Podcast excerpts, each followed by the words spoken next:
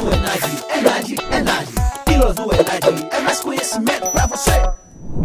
Olá, aluno, olá, aluna, tudo bem com vocês? Estamos aqui para mais uma Pílula Enad. A disciplina de hoje é sobre o treinamento desportivo. O que a gente entende por treinamento desportivo? Treinamento, como a gente já sabe, né? O nome treinamento é você fazer uma avaliação periódica, você fazer uh, um, um, acompanhamento um pouco mais assíduo com aquele indivíduo, né? Isso é treiná-lo. Então essa, esse treinamento envolve muitos princípios, envolve muitas nuances aí no campo uh, dos esportes, porque é esportivo. Só que assim, pessoal, esportivo não significa apenas aqueles esportes coletivos que a gente está acostumado a entender, né? Sobre voleibol, futebol, futsal, handebol, basquete. Não é só isso. E aí, pessoal, o esporte, ele, né, é um campo macro. Então, envolve não só os coletivos, mas tem esportes individuais, tem esportes até mesmo de um treinamento uh, na academia. Por exemplo, um atleta que treina para fisiculturismo, né, é, alterofilismo, enfim, eles também são atletas, então é um esporte também, ok? No dia a dia do trabalho do treinamento esportivo, vai se deparar com diversas situações. Possa ser que sejam com esse, com esse público, possa ser que seja com o esporte em si, tá? E aí temos algumas particularidades nesses esportes. Primeiro, a gente tem os princípios né, uh, do treinamento esportivo.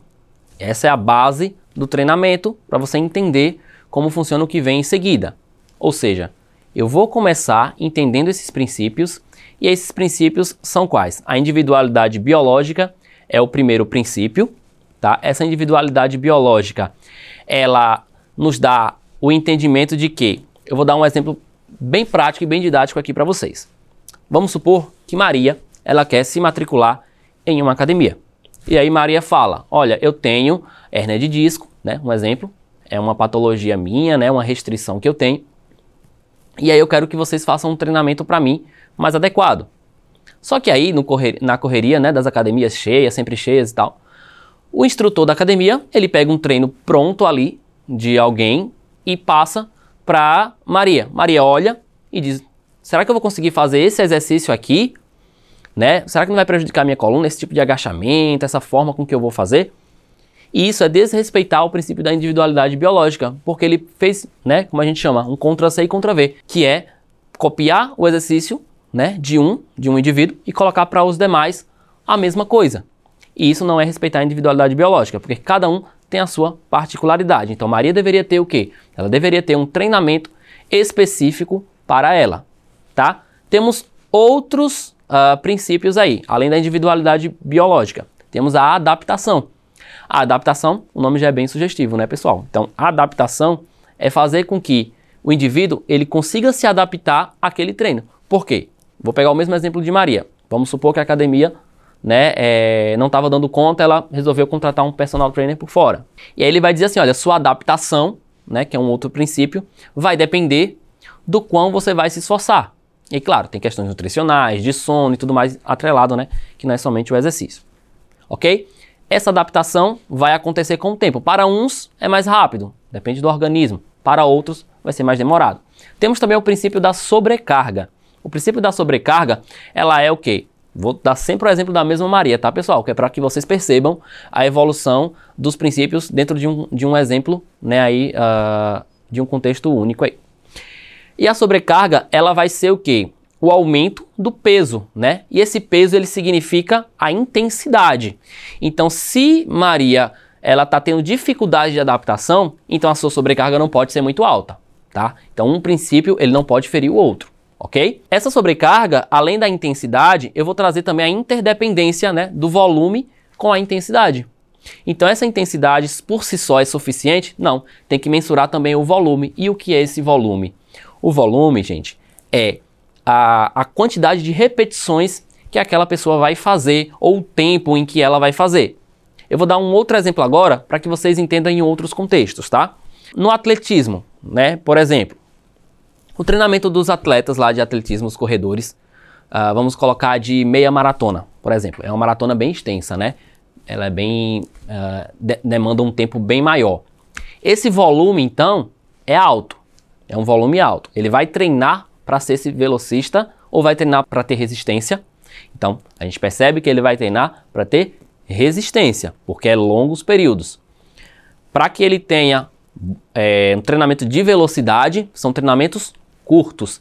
E aí a gente pode perceber que o volume ele é menor e a intensidade vai ser maior, tá? E por fim temos o princípio da continuidade, que é exatamente isso, não parar ali. Vou voltar para Maria.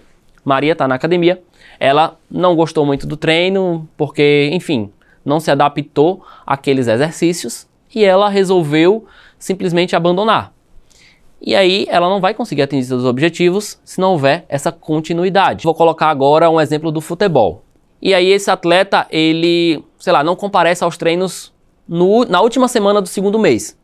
Então não houve uma continuidade, rompeu com esse princípio do treinamento, que demorou bastante para o treinador né, fazer isso com eles. Então tem todo um estudo, todo um mapeamento uh, de treinamento para que seja é, seguido. Então temos aí as periodizações também, né? Para que o atleta ele consiga se sair bem em suas competições. Essas periodizações, além de perceber todos esses uh, princípios que a gente viu, ainda tem que ser considerado dentro do treinamento esses princípios em três tipos diferentes. Eu trouxe os principais para vocês, né? Para a gente relembrar aqui juntos.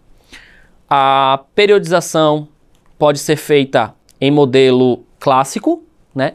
Pode ser feita em blocos e pode ser feita por ondulações. São tipos diferentes, um difere do outro, tá, pessoal?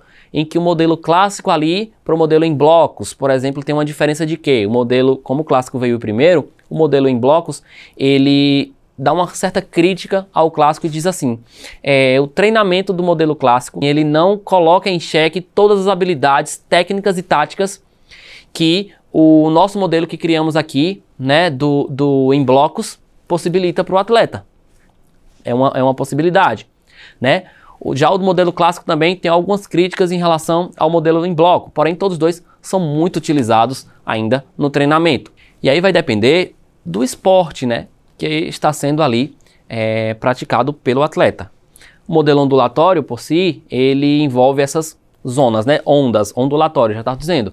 Então vamos supor que num treinamento, eu vou voltar para o treinamento de academia que é bem utilizado esse ondulatório para que vocês entendam né, e relembrem aí um pouquinho sobre isso. Então, quando o indivíduo ele vai treinar, vamos supor um microciclo de uma semana. Nessa primeira semana, os três primeiros dias é um pouco mais intenso, com intensidade maior. Porém, como é onda, ondulatório, na quarta, quinta semana ele tem que ser mais recuperativo, vamos se dizer assim para que na próxima semana ele comece de novo a ser um pouco mais intenso. Enfim, vai variando bastante esse treino, né? Então, essa ondulação é diferente dos outros dois modelos que a gente viu anteriormente.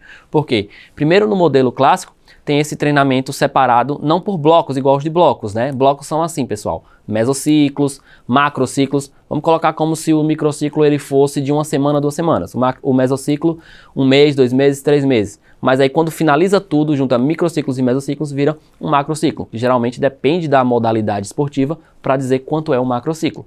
No treinamento de futebol, por exemplo, os atletas se preparam durante dois, três meses para uma competição. Então o macrociclo só é três meses, não passa disso né?